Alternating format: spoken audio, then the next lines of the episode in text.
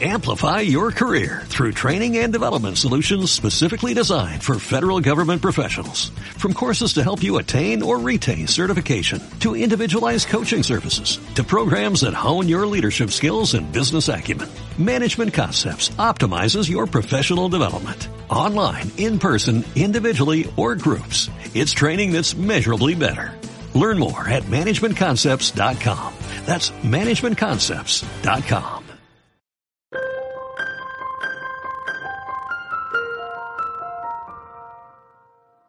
Aprovechando esta pausa veraniega y que no ha habido eh, grandes noticias sensacionales, aunque sí algunas importantes como el asesinato de un sacerdote un religioso en Francia, aprovechando esta situación quiero reflexionar sobre un tema que me preocupa mucho y sobre el que llevo pensando desde hace mucho tiempo.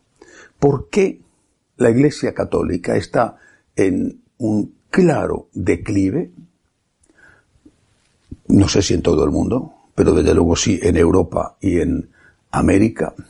Y en cambio, las sectas, con un origen eh, cristiano o incluso algunas de las llamadas iglesias históricas, con un mensaje muy fundamentalista, están creciendo. Eh, repito, pasa en todos los sitios, pero esto pasa especialmente en América. Alguno podrá pensar que siendo español no conozco la realidad. De verdad que creo que se equivoca. Eh, conozco América de arriba abajo, desde Canadá hasta el más profundo sur. Y, y, he visitado muchísimas de sus ciudades, los barrios más ricos y los barrios más pobres. Y además hay franciscanos de María que me tienen informado de todo y que viven desde las cumbres de los Andes hasta, hasta las selvas eh, de la Amazonía, pasando por los rascacielos de Nueva York, de Miami o de Panamá. Sé al menos lo suficiente de qué estoy hablando. La religión, cualquier religión, tiene que dar respuestas a las grandes cuestiones que se plantea el hombre. Nos guste o no, la gente se pregunta, ¿para qué me sirve la fe? Y la religión tiene que dar respuesta a esta pregunta. ¿Para qué sirve la fe? En dos grandes cuestiones que a su vez se van a subdividir. ¿Para qué me sirve la fe para la vida? ¿Y para qué me sirve la fe a la hora de afrontar la muerte? La de los míos o la muerte mía cuando llega. ¿Para qué me sirve la fe? Decía Ernst Bloch, el filósofo marxista alemán, que el éxito del cristianismo se basaba en una parte de su mensaje, la esperanza. Uno de sus libros se titula así, El principio esperanza. Que la esperanza era el gran motor de la humanidad y que era la clave del éxito, de la expansión del cristianismo. Pues bien, la esperanza, eh, la esperanza pasó a ser olvidada no se habla más de la vida eterna, o si se habla se hace de una forma genérica, como diciendo que todo el mundo se va a salvar, haga lo que haga, y que no tiene nada que ver la salvación con lo que hagamos en esta vida. Y eso como reacción a aquella acusación de Marx de que la religión y sobre todo la Iglesia Católica era el opio del pueblo. Esta infiltración marxista en la Iglesia, esta impregnación de marxismo que llevamos sufriendo en la Iglesia desde hace muchísimos años, se ha cobrado como primera víctima no hablar de la vida eterna. Por lo tanto, la gran pregunta de qué hay después de esta vida queda sin contestar. O si se contesta, se contesta, repito, de forma genérica, ambigua, todo el mundo se salva, no pasa nada, lo que quieras, porque el infierno no existe y, el cielo, eh, eh, bueno, pues es una cosa eh, muy ambigua, muy amorfa, si es que al final creen los que predican que existe de verdad el cielo. Las cuestiones con respecto a la vida, al menos, al menos tenemos que contestar cómo afrontar los problemas, cómo afrontar el éxito, cómo afrontar las cuestiones sociales, las relaciones sociales, y también cómo afrontar todo lo relacionado con, con la afectividad y con la familia.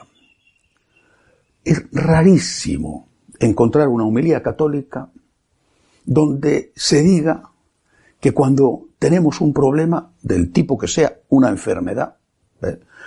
un problema económico, un problema de tipo familiar. Cuando tenemos un problema, tenemos un tesoro. Esto no existe más.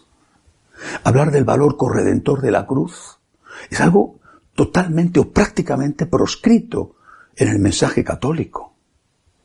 Hablar de que en la cruz, en ese sufrimiento inevitable, por tanto nada de sadismo o masoquismo, en ese sufrimiento que te viene mientras que estás haciéndote la curación del COVID o mientras estás eh, eh, luchando por encontrar un empleo o lo que sea, que en ese sufrimiento tú te puedes encontrar con nuestro Señor y que puedes abrazarlo por amor a Él, lo mismo que Él abrazó su cruz, que en realidad era la nuestra, por amor a nosotros. Eso no se dice jamás, nunca. Del mismo modo, no estamos dando respuesta a qué hacer cuando tenemos éxito. La virtud de la humildad es otra virtud proscrita. Lo mismo que la esperanza y desde luego lo mismo que la castidad. Son virtudes eliminadas de nuestro vocabulario. No hay respuesta. Las cuestiones sociales, bueno, ahí sí que se habla, se habla muchísimo de que tenemos que ayudar a la gente necesitada y de hecho la mayor parte de las homilías van por ahí. Hay que ayudar, hay que ayudar, hay que ayudar. Bien, está bien, hay que ayudar, por supuesto que sí, hay que ayudar, pero, pero habrá que motivar la ayuda y habrá que motivarla con algo más que el sentimiento humanitario. Y además, las cuestiones sociales no se reducen a la limosna del domingo, cuando vamos a misa o a, la eh, exhortación a una mayor generosidad.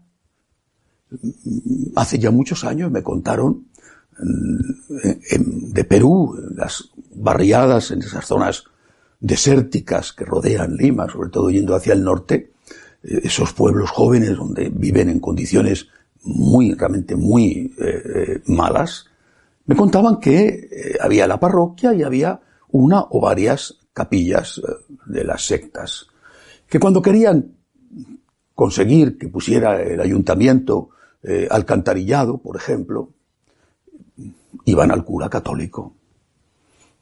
Cuando querían ropa o necesitaban algo, iban al cura católico. Pero cuando querían rezar, se iban a la secta protestante. Al cura católico iban, a la iglesia católica iban a pedir. En cambio, la secta protestante iban a dar el diezmo, aunque fuera poco. Eh, esto me lo han contado y lo he visto. Claro que esto no se podrá generalizar, pero es muy frecuente no estamos dando una respuesta a cómo tenemos que afrontar nuestras relaciones sociales. En el campo de la afectividad y de las relaciones familiares, bueno, eh, prácticamente el mensaje es que todo vale. Puedes hacer lo que te pida tu instinto, sea lo que sea, con tal de que no sea ilegal. Si te mueves dentro del marco de la legalidad, puedes hacer lo que te dé la gana, lo que te pida el cuerpo. Si le gusta, mientras no haya daño para un tercero, si le gusta, si le parece bien, pues que lo haga. Este mensaje no tiene nada que ver con el mensaje que hemos estado dando durante dos mil años.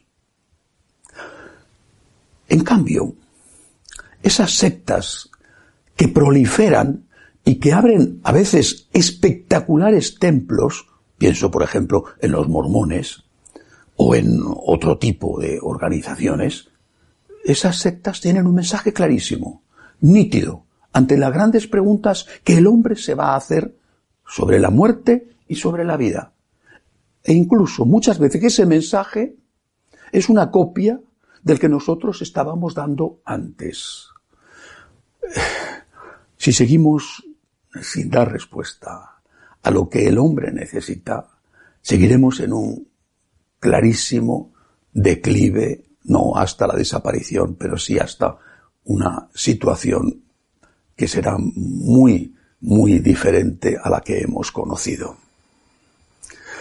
Pero no podemos dar respuestas claras mientras la confusión esté como está entre nosotros.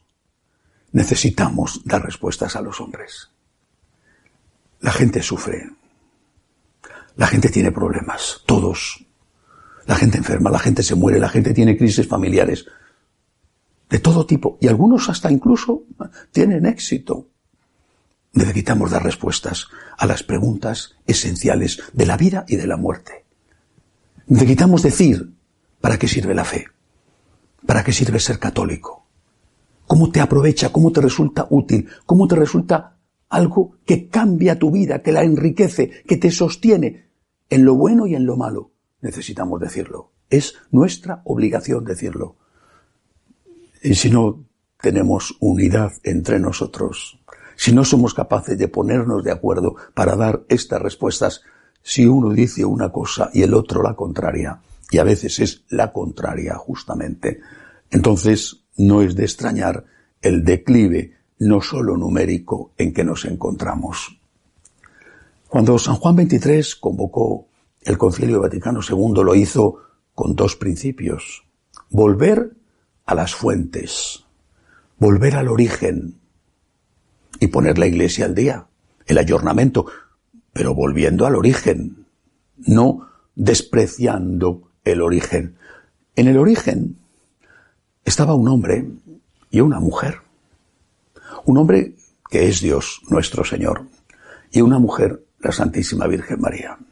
En el origen había un grupo de hombres, los primeros cristianos, algunos de ellos eran apóstoles y otros no, por ejemplo Santa María Magdalena o Santa Marta, San Lázaro. En el origen se enfrentaron con una sociedad que también se hacía preguntas sobre la vida y sobre la muerte y dieron respuestas muy claras, basadas en la enseñanza de Jesucristo. Respuestas difíciles, pero claras. Y dieron sobre todo un mensaje de esperanza. O volvemos a los orígenes, a Jesús, a María, a los apóstoles. O nuestro futuro, insisto, será en un declive que no no hará que desaparezcamos, pero sí que quedemos en una situación que no tiene nada que ver con la que deberíamos tener. Hasta la semana que viene, si Dios quiere.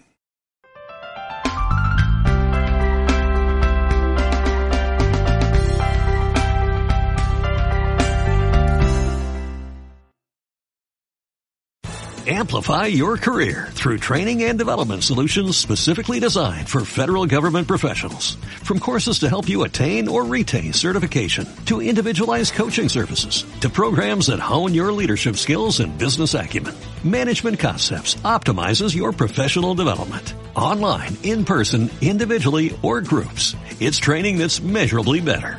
Learn more at managementconcepts.com. That's managementconcepts.com.